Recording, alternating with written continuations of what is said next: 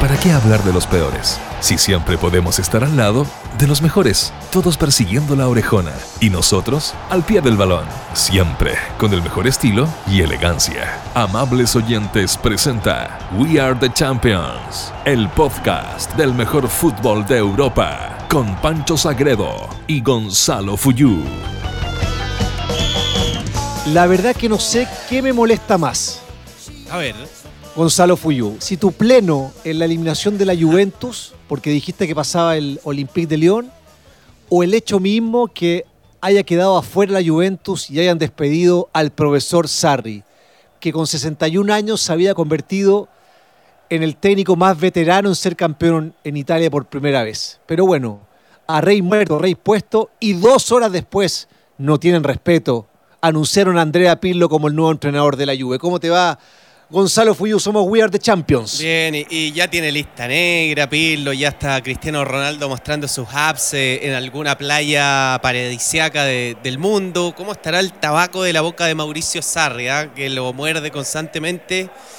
Eh, rarísimo todo lo, que pasó. Yo me jugué por León pensando en que no, no, colectivamente la Juve no dejaba buenas impresiones y además que, que el resultado de la ida era muy peligroso no te habían hecho ningún gol, hiciste un gol, hacías uno y le complicaban la vida. Eh, y en ese sentido creo que, que, pasó un poquito eso. Pero bueno, eh, esta Champions la verdad es impredecible y, por eso va a ser una versión tan diferente y tan, tan mágica. El fútbol de por sí ya es impredecible y esta, esta edición de Champions mucho más todavía. Pasó al City, que le ganó con claridad al Real Madrid con una jornada horrible de Barán. ¿Cómo habrá dormido ese muchacho? Ah? No durmió, en ¿ah? Manchester. Sigue despierto. Después pasó paseando un, caramelo, se comió el Bayern Múnich que le ganó 4-1, 7-1 en el global, candidato de fierro para mí el, equipo bávaro. Pasó el Barcelona sin problema frente al Napoli y lo que comentábamos de la Juventus que no pudo. Se nos viene, Gonzalo, los hermosos cuartos de final en modo Lisboa y con el susto que pasamos, como dice un amigo nuestro, con, el Atlético de Madrid y los dos positivos de coronavirus. Bueno, eso tiene que ver con, todas las restricciones sanitarias que tiene que haber para llevar a todos los equipos a jugar a, Lisboa en esta edición muy inédita. Eh, yo te, decía que es totalmente impredecible lo que pueda pasar, pero va a ser apasionante. Así como los equipos ya han sacado sus pasajes y sus boletos para Lisboa, yo ya tengo mi pasaje para clavarme en el sellón desde esta semana porque esto ya sé que va a ser una especie de mundial, un verdadero deleite. Creo que, los candidatos están, más o menos definidos. Eh, el Bayern es, impresionante. Te felicito además, ¿ah? primer chileno en la historia en comentar un partido en ESPN. Estuviste ahí bien, Sagredo. Me tocó ahí sí, porque habían ese dato, otro amigo en común me lo dio, habían, habían relatado chilenos pero no comentado. Ahora, hablemos eh, de la primera llave, que es interesante el día miércoles. El Atalanta, a quien analizamos en el, en el último podcast de We Are the Champions, frente a esta París Saint Germain. ¿Le alcanzará con los petrodólares? ¿Le hará falta Berratti que está lesionado? ¿Le hará falta Mbappé que está lesionado? Yo creo que esta es un 80-20 en favor del Paris Saint Germain. Me encanta el Atalanta, equipazo, juega muy bien, pero muchachos, lo dije el otro día, si el Paris Saint Germain no es capaz de pasar a semifinales enfrentando al Atalanta, que los petrodólares agarren las maletas y se vayan de nuevo a Medio Oriente. No, yo lo, yo no, no cambiaría el porcentaje. ¿ah? Yo no 50-50, pero un 60 PSG, 40 Atalanta. Yo la verdad le tengo mucha fe al Atalanta lo que pueda pasar en este, en este partido. Creo que todo París debe tener en un congelador el tobillo de, de Kylian Mbappé, que hasta última hora lo, van a esperar eh, y hay alguna posibilidad, pero se ve, se ve complicado. Vamos a ver qué pasa con, el Petro Fútbol. Si una vez por todas el Paris Saint Germain responde, ante una instancia grande, tiene con qué absolutamente. Pero ojo, ah, ojo con Atalanta. Yo elegí soñar con Atalanta y sigo soñando porque creo que hay cosas reales para poder soñar, hay argumentos futbolísticos para poder soñar. Así que yo lo, lo doy bastante más parejo, Pancho Sagredo. Para mí es claro favorito el Paris Saint Germain. Puede pasar cualquier cosa, obviamente, porque el Atalanta es un buen equipo. Lo analizamos en el último podcast. La baja de Berratti es importante, es un motorcito ahí por el sector izquierdo del mediocampo. Y ni hablar de Mbappé. Pero va a jugar con Neymar, va a jugar con Icardi, va a jugar con Di María. Tiene un poderío importante, tiene un muy buen arquero como es Keylor Navas. Tiene a Marquinhos que puede jugar. Son como tu basado, ¿ah? Como tu asado cuando tiras todo, todo lo que tiene, la proboleta, la, entraña, el lomo vetado, todo, todo, todo, todo. El vetado yo no lo uso, ¿ah? el vetado está muy repetido. Yo le meto punta de gansa generalmente y asado de tira. Usted ha estado en mis asados, así que sabe que, que todo a la parrilla siempre. Tienen fama. Está bien. Y tiene un gran técnico, el alemán Tuchel, que es un entrenador interesante de la generación joven de técnicos europeos y que a esto lo trajeron, a darle un plus después de, los fracasos continuos en, Champions League. Así que yo creo que el, Paris Saint Germain es favorito en esta llave y me parece que tiene los argumentos futbolísticos, más allá de las bromas, de los cheques, de los petrodólares, para avanzar frente al Atalanta. Sí, sí, los tiene. Yo creo que, es más compartido, ¿no? O sea, creo que los dos ponemos como favorito al Paris Saint Germain, pero para mí es un partido que va a ser eh, más parejo. Y, también cuando hablemos del, Atlético de Madrid y del Leipzig quiero destacar algo interesante que dijo su entrenador, pero e-, es, muy raro cómo, cómo se enfrentan. Eh, fue bueno para el Bayern Múnich, por ejemplo, haber descansado tanto tiempo y haber llegado fresco a jugar este partido con el Chelsea, más allá del trámite que era y que era un caramelo, como, como tú bien dices. Eh, es bueno tener tan poca competitividad para el Paris Saint Germain, apenas un par de partidos eh, oficiales.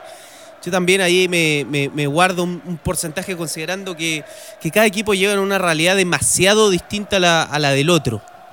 Eso achica obviamente las, eh, las diferencias, eso hace que el misterio futbolístico se acreciente porque no sabemos qué es lo que va a pasar, pero yo tomaría con pinzas el ejemplo del Bayern porque la llave del Bayern está demasiado definida. Cuando tú entras ganando 3 a 0 da lo mismo, como le pasó al Bayern, que tuviste una semana de vacaciones, que estuviste un mes sin jugar un partido inicial, solamente un amistoso frente al Olympique de Marsella. Entonces me parece que esa llave no tenía mucha validez para ver, por ejemplo, cómo va a responder el Leipzig con esta situación de venir de tanto tiempo sin un partido oficial desde la primera, el primer fin de semana de julio. Sí, ¿nos pasamos a la otra llave o no? Leipzig, eh, Atlético Madrid. Linda llave, para mí con un favorito de fierro también.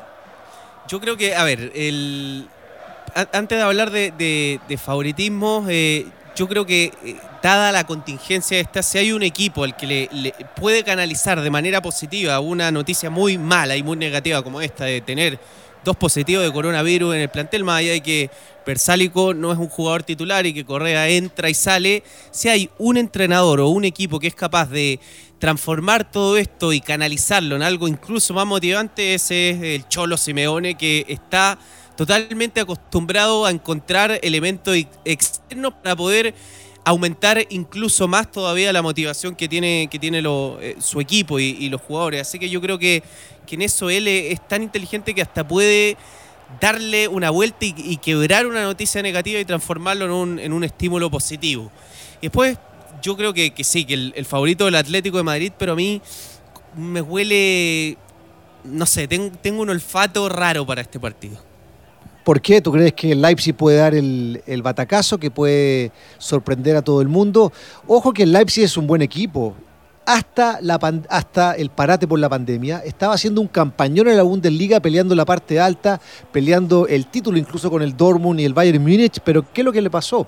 Que vino el parate y volvió muy pero muy mal, no pudiéndose mm, hacer respetar en calidad de local, perdiendo muchos puntos y al final se alejó de la, de la cima de la tabla. Entonces, ya en una situación de este año demostró que el parate no lo hizo bien. Ahora, ¿cómo lo gestionará después de lo que ocurrió en el fin de, la Bundesliga? Tiene al frente un equipo ducho, el de Simeone en este tipo de instancias, que va a jugar muere-muere, que es lo que mejor sabe hacer, manejar eh, ese vértigo que te dan los partidos de definición directa. Entonces me parece que el Atlético de Madrid tiene mejor plantel además y el convencimiento del que tú hablabas del Cholo es que me imagino esa charla técnica post los positivos de coronavirus. Muchachos, está todo contra nosotros, tenemos que sobreponernos, tenemos que salir adelante, somos el Atlético de Madrid y vamos a pasar a semifinales. Así me lo imagino yo. Sí, yo lo que veo es que mm, este sí que es un partido de tablero ajedrez. Es una locura cómo lo deben tener sobreanalizado este partido. Si había algo de esto en Guardiola Zidane con Real Madrid y, y Manchester City, yo creo que esto es todavía más, porque es apenas un partido que se va a jugar en, en, una cancha neutral. Tenemos por un lado un entrenador como Nagelsmann, que es un entrenador que cambia constantemente y yo te diría que le da una relevancia muy muy alta a lo que haga el rival. Y también tenemos al Cholo Simeone, que, que es un estratega y que básicamente juega ajedrez cada vez que, que, enfrenta un rival. Entonces creo que los dos van a eh, formar mucho en función de lo que haga el rival. Y en ese sentido creo que va a ser un partido eh, que se puede dar con una lógica muy, muy, impredecible. Y yo creo que el Leipzig es un equipo demasiado bueno, un equipo que no le vino bien la para, como tú dices, Pancho Sagreo, y que además perdió un jugador muy importante como Werner, que era uno de los elementos más desequilibrantes que tenía en ataque, no lo va a poder tener, que era un, un jugador importante. Cualquier equipo de Champions que le saquen la figura lo, lo va a resentir en este nivel pero es un, equipo que, transita muy bien la cancha, que pasa de defensa a ataque, de ataque a defensa muy rápido. Yo creo que tiene también muchos eh, argumentos para complicar a un Atlético de Madrid que, ojo, volvió bastante bien desde la pandemia. Yo, si hay un equipo que vi harto, fue al City de Guardiola, pero también vi mucho al Atlético Madrid de Cholo Simeone y me gustó el Atlético de Madrid de Simeone, incluso en, en otras facetas del juego que no necesariamente tienen que ver con eh, reagruparse, con, con, las pelotas divididas, sino que un equipo que tomando protagonismo anduvo bastante bien. Lo que pasa que el, el, Atlético del Cholo es un equipo cuando tiene que enfrentar al Madrid, al Barcelona en España y al Liverpool y a los grandes de Europa, y es otro equipo cuando tiene que asumir la responsabilidad que lo creo que va a tener que hacer contra el Leipzig. Me parece que el Leipzig lo va a esperar un poco más allá de, su ADN, que es un equipo que juega para adelante, pero que va a intentar ser inteligente, no va a caer en la trampa del cholo que es vengan, vengan, que salgo después yo rápido y aprovecho los espacios, pero el equipo de Simeone sabe manejarse en, en la faceta de ataque con elaboración de balón, con elaboración de jugada ofensiva, y creo que a mi juicio, y me la juego, es el inmenso favorito en esta llave para Fuyú que mejor que para los pronósticos que yo, tú dices que puede hacer la gracia del Leipzig. Yo creo que pero puede haber mí, un, un, batacazo aquí, ¿eh? Puede ser. Es bueno, más, me en, voy a- me voy a en jugar- cualquiera. Sí, en a- cualquiera puede haber un batacazo. Me voy a jugar con este eh, batacazo. Me voy a jugar con Leipzig de Nagelsmann. Él dijo algo interesante en una entrevista en Marca, que le preguntaban por la, la gran eh, experiencia que tiene el Atlético de Madrid jugando llaves directas y lo bien que trabaja este tipo de partido el Cholo Simeone. Yo creo que ahí hay algo innegable, que es eh, cómo maneja la adversidad, cómo maneja la adrenalina, cómo maneja el miedo. O sea, un equipo que, que en las grandes instancias aparece y, es sumamente competitivo y yo creo que ese es un sello del entrenador. Pero ojo que Nagelsmann decía algo relevante, creo yo, interesante. Dijo... Es verdad que Leipzig es un equipo inexperto en este tipo de instancias, pero es verdad también que este, esta modalidad de competencia de series a partido único no la ha enfrentado ninguno de estos equipos que quedamos y que vamos a estar en Lisboa en una instancia que va a ser inédita para todos. Entonces, para mí, decía Nagelsmann, Simeone es un gran estratega preparando estos partidos de ida y vuelta con lo que va a hacer en el, eh, en el, eh, en el Wanda Metropolitano o lo que va a hacer jugando como local y lo que hace después como visita. Pero esto, partido único, no tiene tanta experiencia. Entonces me- me- a mí me pareció interesante esta lógica también de- del entrenador de Leipzig. Gonzalo Fuyú, soy Pancho Sagredo, we are the champions. La elegancia de Zidane o el tiki-tiki de Guardiola. We are the champions. El mejor fútbol del mundo. De la mano de los mejores, los más elegantes y los más simpáticos.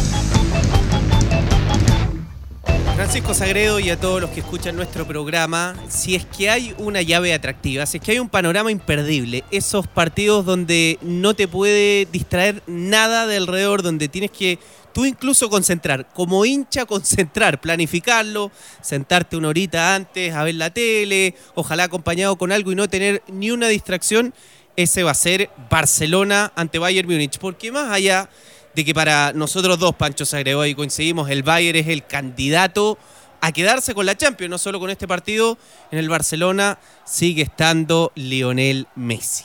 Lo que pasa es que cuando el enano juega y se prende y tiene ganas, te marca diferencias. Eh, entonces, un Barcelona que no llega bien de la mano de Setién en lo colectivo tiene esta ficha, este as bajo la manga que todos conocemos, que todos sabemos que es impredecible y que cuando anda aprendido es simplemente incontrarrestable para su rival. Al frente, un equipo muy, muy completo. Un equipo que tiene un técnico, Hansi Flick un, exjugador del Bayern, volante, 55 años, que llegó de rebote. Al club, había sido asistente técnico de Joachim Loh en la, en la selección alemana durante muchos años, llegó como interino para reemplazar a Kovac, que fue, que fue destituido en el mes de noviembre del año pasado, y se afirmó rápido y en 25 partidos con el del otro día frente al Chelsea ha perdido uno, uno, una derrota dos empates y 22 victorias para Flick, que no ha perdido un solo partido este año. La última derrota en diciembre frente al Borussia Mönchengladbach por la fecha 14 de la Bundesliga. Entonces es un equipo completísimo, que tiene un Alfonso Davis por el sector izquierdo, el canadiense, un muchacho de 19 años que la rompe, que tiene a Nabri por la derecha que, y que incluso a veces se cambia y juega por la izquierda, que te puede dejar un desaguisado en la defensa rival, que tiene un Miller que a los 30 años maduro es el líder de asistencias en la Bundesliga con 21, récord absoluto, 21 asistencias Fuyu, un tipo que te mete 21 pases gol en una temporada. ¿Sabes a quién le quitó el récord de asistencias en, en la Bundesliga? No, ¿a quién? A uno que tiene cara de asistencia, que cada vez que mira hacia adelante mete un pase gol. A Kevin De Bruyne, el jugador de, del Manchester City, que cuando estuvo en el Wolfsburgo había completado 19 en una temporada. Y arriba tiene al señor gol, tiene a Lewandowski, que me parece que es un goleador incontrarrestable también, 13 goles en esta temporada en la Champions, goleador absoluto del torneo que pasó a Benzema para transformarse en el cuarto jugador con más goles en la historia de la Champions, detrás de Cristiano, de Messi y de Raúl, tiene 65 goles el polaco, entonces es un poderío muy importante, pero bueno, enfrenta a un grande, enfrenta al Barcelona que tiene una gracia, tiene al mejor de todos, tiene a Lionel Messi. Sí, y era candidatazo a quedarse con el balón de oro Lewandowski. El Bayern Múnich, eh, sumando todo lo que tú bien dices, Pancho Sagredo, un equipo que te aplasta, no solo te gana, te aplasta, no te deja respirar, te llega por todos lados. Tiene una técnica en velocidad que en el fútbol es, complicadísima. Pensar tan rápido y, jugar tan rápido y hacerlo con precisión lo hace el Bayern Múnich eh, de una manera increíble.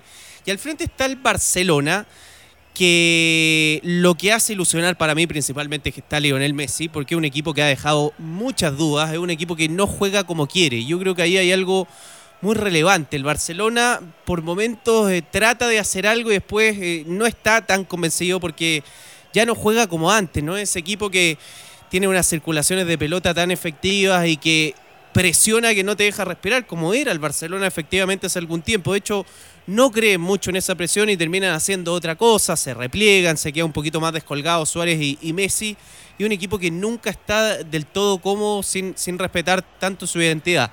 Aunque yo creo que encontré una buena noticia en esta llave con, eh, con el Napoli, que se llama Frankie de Jong, y lo que creo que le da Frankie de Jong es que me parece que el jugador holandés eh, es el que mejor se dio cuenta, junto a Messi obviamente, el que mejor se dio cuenta de lo mal que jugaba el Barcelona y de las limitaciones que tenía un equipo como el Barcelona. Entonces, él interpreta mejor las debilidades y, los problemas estructurales que tiene el equipo, entonces me parece a mí que elige mejor qué hacer en cada momento. Y eso le ha dado al Barcelona, o le dio en este partido más que ha dado, porque fue solamente un partido para hacer un análisis así, pero le dio en este partido una cuota mayor de, claridad y de entender un poquito más las limitaciones, limitaciones que va a tener ahora contra un equipo de, otro nivel como Bayern Múnich. Vamos a ver qué es lo que hace Setién. A propósito, ¿quién manda en el Barcelona, Messi o Setién? Buena pregunta. ¿ah? Eh, yo creo que, no sé, podría... Eh, yo creo que, tiene una mayor influencia Messi en, todo. Eh, yo, te, tengo una de que sea una, sea una voz cantante o no, a ver manda Setién, pero Messi hace lo que quiere. El jefe Setién, pero Messi hace lo que quiere, juega lo que quiere y, muchas veces a eso con eso le basta al Barcelona. Ahora, quiere hacer Setién, va a sacar a De Jong para que vuelva el titular en esa posición o mover a De Jong como interior para que vuelva como volante central Sergio Busquets que estaba que estaba mm, suspendido, ¿va a volver Vidal o va a mantener el mismo mediocampo que usó frente al Napoli, que tenía muchas bajas, con De Jong, Sergi Roberto y a Rakitic, o van a volver los titulares que eran Sergi Busquets con Vidal? Esa es una Ah, pregunta. Puede porque- entrar Ricky Puig también. O Puch.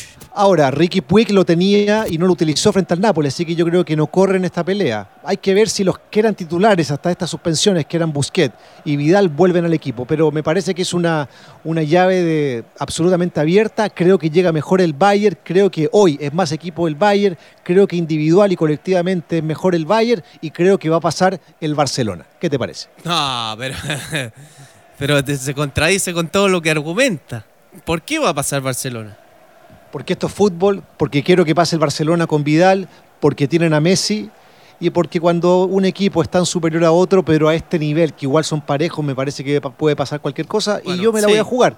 Creo que va a pasar el Barcelona. Yo me la juego, pasa Bayern y creo que qué va a hacer Setién, creo que va, va a agregar un volante seguro. Creo que no, para mí, no va a jugar Messi con, con Griezmann y, y con Suárez, una versión opaca de Griezmann, más allá de la, de la irrelevancia que, que le ha dado el Barcelona en general. Yo creo que hay, hay un problema ahí del, del equipo, de lo poco que lo utiliza, pero ahora mucho más centralizado, no, no, no está dando en el tono Griezmann, que va a salir y que va a entrar un volante más. Esperemos que sea Arturo Vidal. Pero yo la verdad veo, veo una ventaja grande en esta llave para el, para el Bayern Múnich y si me tengo que jugar me juego y elijo Bayern Múnich que va a estar en las semifinales.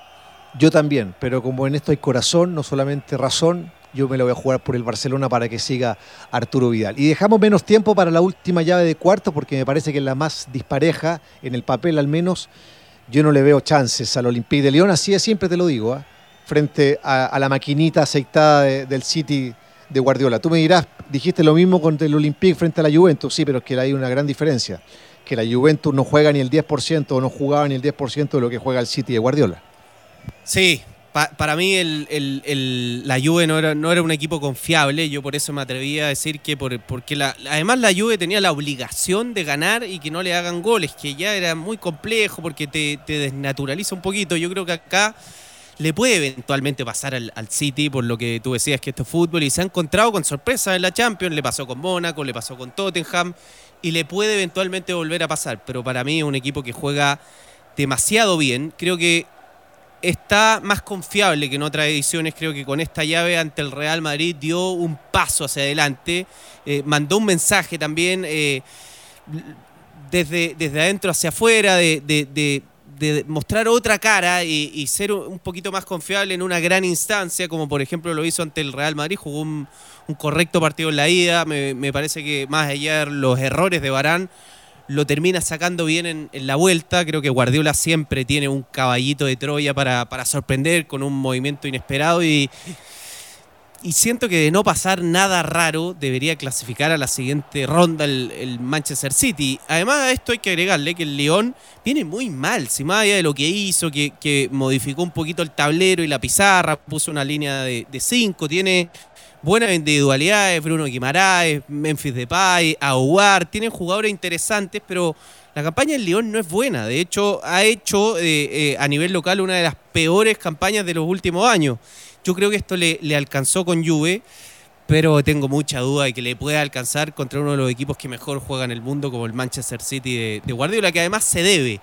Se debe una semifinal, se debe romper este, este, este paso, ya lo hizo con el Real Madrid, pero se debe otro gran partido y otra gran cita en Champions. Vamos a ver qué es lo que pasa en esa llave que claramente tiene un favorito absoluto que es el Manchester City. Fuyu, una pausita, un alto para tomarse una cervecita, un, algo con hielito. Bien, maravilloso. Como una pared entre Messi y Vidal. Estás escuchando We Are the Champions. A ver, Fuyu. Hay jugadores que uno dice que venden tickets, son, son aquellos futbolistas por los que uno pagaría una entrada. Yo tengo claro en algunos partidos a quién me gustaría ver, tengo claro a quién disfruté cuando me tocó hacer la Champions en vivo en Europa. ¿A quién? Y que uno, por ejemplo, a mí el que más me sorprendió esa temporada con el Tottenham a, a ras de piso, en- haciendo cancha, fue John Min-soo, el, el coreano de- Sí. del Tottenham. Una bestia, lo más parecido a Cristiano Ronaldo cuando era joven que yo he visto. Una velocidad, una potencia, un disparo extraordinario. Pero en, esta, en estas llaves tengo algunos. Pero parte tú, por ejemplo, la del miércoles, Paris Saint-Germain contra el Atalanta. ¿A quién quieres disfrutar? Yo quiero, quiero disfrutar y quiero que él disfrute también Alejandro Papu Gómez. Eh, lo primero, después de, esa entrevista que dio, me, abrió un poquito la cabeza en varias cosas. Esto que decía que él jugaba cerca del árbitro. Prometo que hubo un partido en que me puse a mirar al árbitro, ni siquiera nadie más, para ver si se le acercaba a Papu Gómez o no. Después me di cuenta que era un poquito una exageración, pero entendí hacia dónde iba, encontrar siempre un espacio donde moverse libre. Yo creo que si Papu Gómez logra encontrar su mejor versión, es un futbolista que él interviene tanto en el equipo, que juega bien él, si juega bien él, hace jugar bien a todo el equipo. Y si yo creo que él anda, anda aprendido, esto va a significar que el Atalanta ande aprendido colectivamente. Y si anda aprendido Papu Gómez, yo creo que puede haber Papu Dance en Lisboa. Y me gustaría terminar ese partido y poder terminar bailando Papu Dance. Así que voy a mirar mucho a Neymar, voy a mirar mucho a Mbappé si es que juega, pero definitivamente el que voy a mirar y con el que pretendo bailar también es Alejandro el Papu Gómez. Perfecto. Buen, buena elección, porque lo fácil era ahí decir eh, Neymar, pero el Papu Gómez, que es el dueño del equipo, el chiquitito del Atalanta, vamos a ver cómo se desempeña en esta máxima exigencia, que es un cuarto de final de Champions frente al Paris Saint Germain. Yo te doy otro nombre para el duelo entre el City y el, Olympique de Lyon. Un jugador que me encanta, que algunos lesos, no puedo decir otra cosa, le achagan que es pecho frío cuando llegó, cuando lo trajo Pellegrini. Kevin de Bruyne. Además, tiene una gracia este. Debe ser el jugador con más pronunciaciones de su apellido de la historia, porque yo he escuchado De Bruyne, De Bruyne, De Bruyne, Bruyne, o sea, las tiene todas. Bueno, para mí es Kevin De Bruyne, un jugadorazo. Yo te decía, tenía el récord de asistencias en la historia de la Bundesliga con 19. ¿Sabe cuántas asistencias tuvo esta liga en la Premier League? 20, 35 presencias, 13 goles y 20 asistencias. Es decir, participó en 33 de los goles directamente del Manchester City. En total, 15 goles esta temporada en todos los torneos. Es un jugador con una pegada maravillosa, de una inteligencia, de una potencia, de una capacidad. Y es verdad, es frío, pero ¿sabes por qué es frío? Porque no le teme a nada, porque va siempre para adelante, porque le pegan y se para. Es un tipo que yo pago entrada, un acierto en su momento de Manuel Pellegrini que lo llevó al City cuando había sido denostado públicamente por Mourinho. Recordemos que él sale muy joven de Alemania y llega al Chelsea de Mourinho. Le va mal, no juega y Mourinho dice, y de ahí viene su fama, no tiene cojones para jugar en la Premier League. Es un tipo demasiado frío. Vuelve al Wolfsburgo, la revienta y de ahí lo trae Pellegrini, un jugadorazo que yo quiero disfrutar en esa llave entre el Olympique de Lyon y el Manchester City. Bien, buena lección y, cuando frota la lamparita no aparece en, toda su dimensión. Además, eh, esto de la personalidad y de los pechos fríos, etcétera. Además, él es el encargado de ejecutar los penales del Manchester City. Eh, fue a, ha ido a diferentes estadios y en momentos críticos de máxima tensión va y se hace cargo de los penales y por lo general los convierte, patea tiro libre, un jugador impresionante. Yo creo que los que demuestran en la cancha que tienen temperamento para jugar este tipo de partidos no solo desde el, desde el boquillazo, es quien más pide la pelota. Y este es un jugador que no se borra nunca y que siempre es una opción de pase para un compañero y la pide más que nunca. Así que creo que, es una, una muy buena elección. Yo me voy a pasar a otra llave para elegir otro jugador y otro futbolista para, para poder mirar. Porque ya tenemos una llave con eh, Papu Gómez para ver, para ver a Kevin De Bruyne también. Y en la de Leipzig con Atlético de Madrid, yo voy a elegir a un futbolista que ha tenido una evolución increíble desde que volvió la competencia con, con la pandemia. Es Marco Llorente, futbolista que está mucho más asociado a la mitad de la cancha, a ser un jugador de quite, pero también de entrega, y que con Simeone ha hecho movimientos de delantero, muchos de hecho. Eh, en algún partido llegó a jugar de segundo delantero y moviéndose prácticamente como nueve. Es verdad que en el resto de los partidos no ha jugado como nueve, no ha jugado como delantero, pero es el mediocampista más adelantado y que termina muchas veces metido en el área y tiene un movimiento brutal, que es eh, poder moverse constantemente entre el lateral rival y el defensor central rival, que para muchos entrenadores es una zona imposible de marcar. Bueno, él ataca con una zancada larga que tiene muy bien esa zona de la cancha y siempre aparece, no lo, más allá que lo ven y le miran el número, no lo pueden encontrar, aparece con mucha libertad, se ha vuelto muy inteligente, soltó esas amarras de la mitad de la cancha, se atreve a ir mucho en posiciones de ataque, a terminar jugadas. Una prueba de esto fue lo que pasó en Liverpool. Y de hecho yo creo que ese partido de Liverpool a Simeone le dio mucha vuelta, después de que lo ve constantemente en los entrenamientos, pero cuando vio la grandeza de esa actuación que le dio finalmente el paso a los cuartos de final, debe haber pensado Simeone, bueno, este jugador tiene un potencial insospechado para, para atacar los últimos metros de la cancha, eh, utilicémoslo un poquito más adelante démosle más, más libertad para, para, que explote esta gran virtud y esta gran capacidad que tiene. Sin duda, para mí, el, jugador para seguir, el jugador para mirar, es un futbolista que se ha convertido en una clave, por lo menos del post pandemia, o en la pandemia, pero post parón de pandemia, para el Cholo Simeone, que es Marcos Llorente. Fíjate que mm, formado en el Real Madrid, ¿ah? hizo todo, todas sus divisiones eh, juveniles en el Real Madrid, jugó en el Real Madrid Castilla, que es el equipo B del Madrid, no tuvo mayores chances en ese cuadro y llegó al Atlético de Madrid en esta temporada 2019-2020. Joven, tiene 20 años, 35 presencias esta temporada, 5 goles y 5 asistencias y un descubrimiento en su ubicación, en su posición, en la utilización, en los movimientos que le ha dado el Cholo Simeone, me parece una gran, una gran figura para para observar en ese duelo frente al Leipzig. Seguimos avanzando. La última llave, aquí hay muchos para jugar y lo más fácil es decir Messi, obviamente, en el duelo entre el Barcelona y el Bayern Múnich. El otro, Lewandowski, también fácil, hemos hablado con él, pero voy a elegir otro. Voy a elegir un chico de 19 años, un canadiense, Alfonso Davis, este lateral por izquierda que tiene sentado Hernández en la banca, el, campeón del mundo con Francia, que llegó al Bayern Múnich para ser dueño de esa, de esa banda. Y no, este canadiense, nacido en Ghana, su historia personal es extraordinaria.